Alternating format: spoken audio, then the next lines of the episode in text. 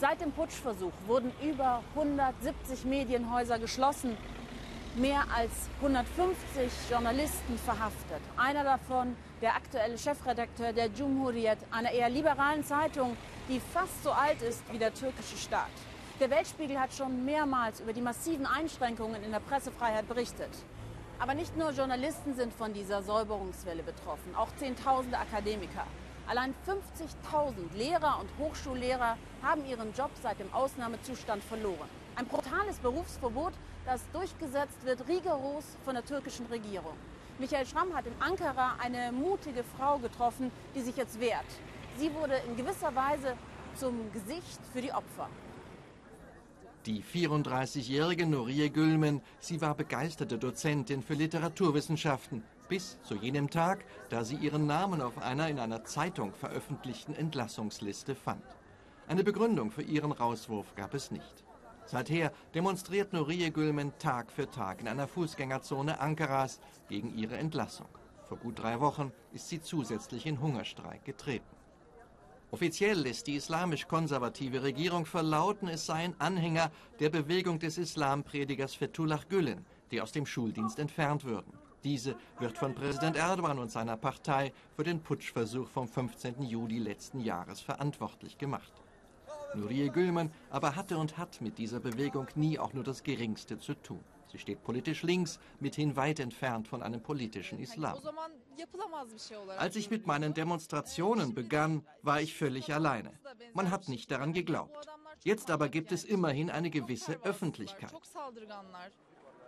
Bereits vor einem Vierteljahr haben wir Nurie Gülmen besucht. Damals demonstrierte sie nicht nur täglich, sie wurde auch noch regelmäßig von der Polizei festgenommen. Insgesamt 40 Mal.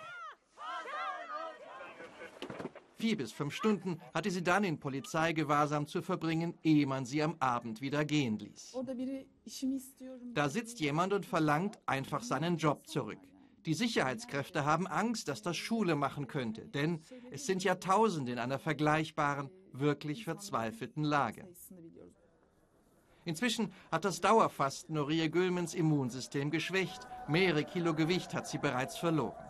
Ein türkischer Verein, der sich für Menschenrechte einsetzt, organisiert medizinische Betreuung für sie. Täglich wird sie untersucht. Am Tag darauf, für Nuriye Gülmen geht es weiter wie gehabt, demonstrieren und hungern. Immer wieder kommen Menschen, die Solidarität mit ihr zeigen wollen. Selbst Post erreicht sie an ihrem derzeitigen Lebensmittelpunkt.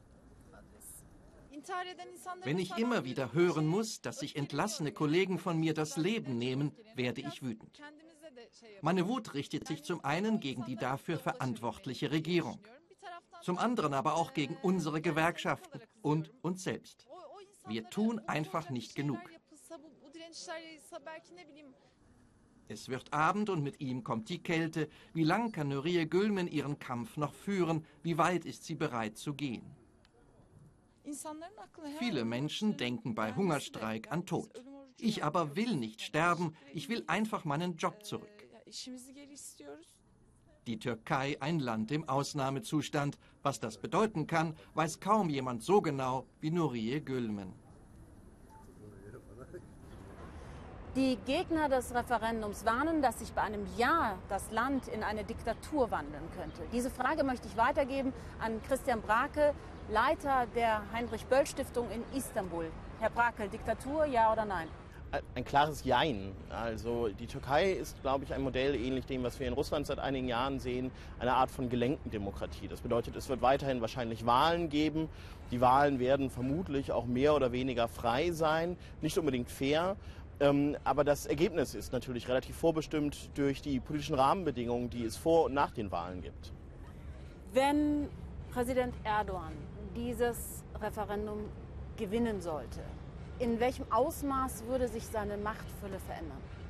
Also er hat ja jetzt schon aufgrund der Notstandsgesetzgebung sehr viele Möglichkeiten, direkt ähm, Erlasse in Gesetzesform zu gießen, ähm, durchzuregieren.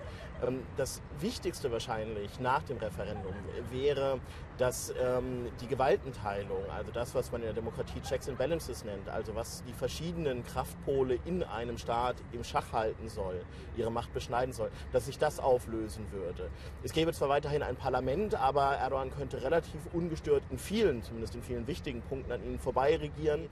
Ähm, und äh, ganz, ganz wichtig, ähm, es gäbe keine unabhängige Justiz mehr, denn ähm, der Rat, der über alle Posten in der Justiz bestimmt, also Versetzungen, Beförderungen und ähnliches, der wird zur einen Hälfte von Präsident Erdogan bestimmt und zur anderen Hälfte vom Parlament, in dem ja seine Partei, die AKP, auch die Mehrheit hat.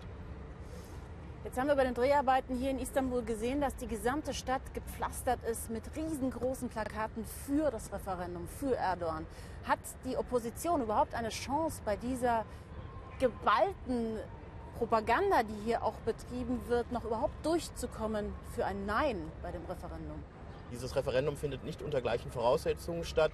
Ähm, die Wahlkampagnen oder die Kampagne des Nein-Lagers oder der verschiedenen Nein-Lager, es ist ja auch kein geschlossenes Lager, werden immer wieder behindert durch Sicherheitskräfte, durch ähm, städtische Obere. Ähm, und die Ja-Kampagne bekommt auch ganz entschiedene Vorteile zugeschanzt, indem man etwa mit staatlichen Mitteln, also zum Beispiel aus den verschiedenen Gemeinden, Fahrzeugen, Plakatwänden und ähnliches oder auch Moscheen, ihr Handel unterstützt. Wir haben hier bei unseren Dreharbeiten auf der Straße gemerkt, dass sich wirklich über die Stadt ein Schleier der Angst gelegt hat, dass die Türken untereinander selbst nicht mehr offen sprechen. Wie bemerkbar macht sich das bei Ihrer Arbeit in der Stiftung? Also ich kann mich frei und kritisch äußern, ich stehe ja auch mit Ihnen hier jetzt, aber wir sind natürlich in einer privilegierten Stellung. Also ähm, ich bin deutscher Staatsbürger, das ist natürlich immer noch mal was anderes, als, als wenn türkische Staatsbürgerinnen und Staatsbürger sich genau überlegen müssen, was für Auswirkungen das direkt haben kann, etwa weil ihnen eine Klage ins Haus flattert, aber eben zum Beispiel auch, weil sie vielleicht Ärger bekommen mit dem Arbeitgeber, der sagt, jemanden, der so eine Meinung öffentlich vertritt, den will ich in meiner Firma nicht haben. Es gibt Gerüchte, dass etliche syrische Flüchtlinge jetzt in einem Schnellverfahren durch Erdogan eingebürgert werden sollen, damit sie dann beim Referendum für ihn stimmen. Halten Sie das für möglich? Es gibt grundsätzlich den Plan der Regierung und ich finde diesen Plan auch richtig aus integrationspolitischer Sicht für die Flüchtlinge. Ähm, Leuten, von denen man ja weiß, dass sie hier bleiben werden, die einen Job haben, auch eine langfristige Bleibeperspektive zu bieten. Ähm, in keinem Fall aber können diese Personen äh, beim Referendum mitstimmen. Es dauert, äh, ich glaube, fünf Jahre, bevor sie äh, ein aktives oder passives Wahlrecht in der Türkei erhalten können.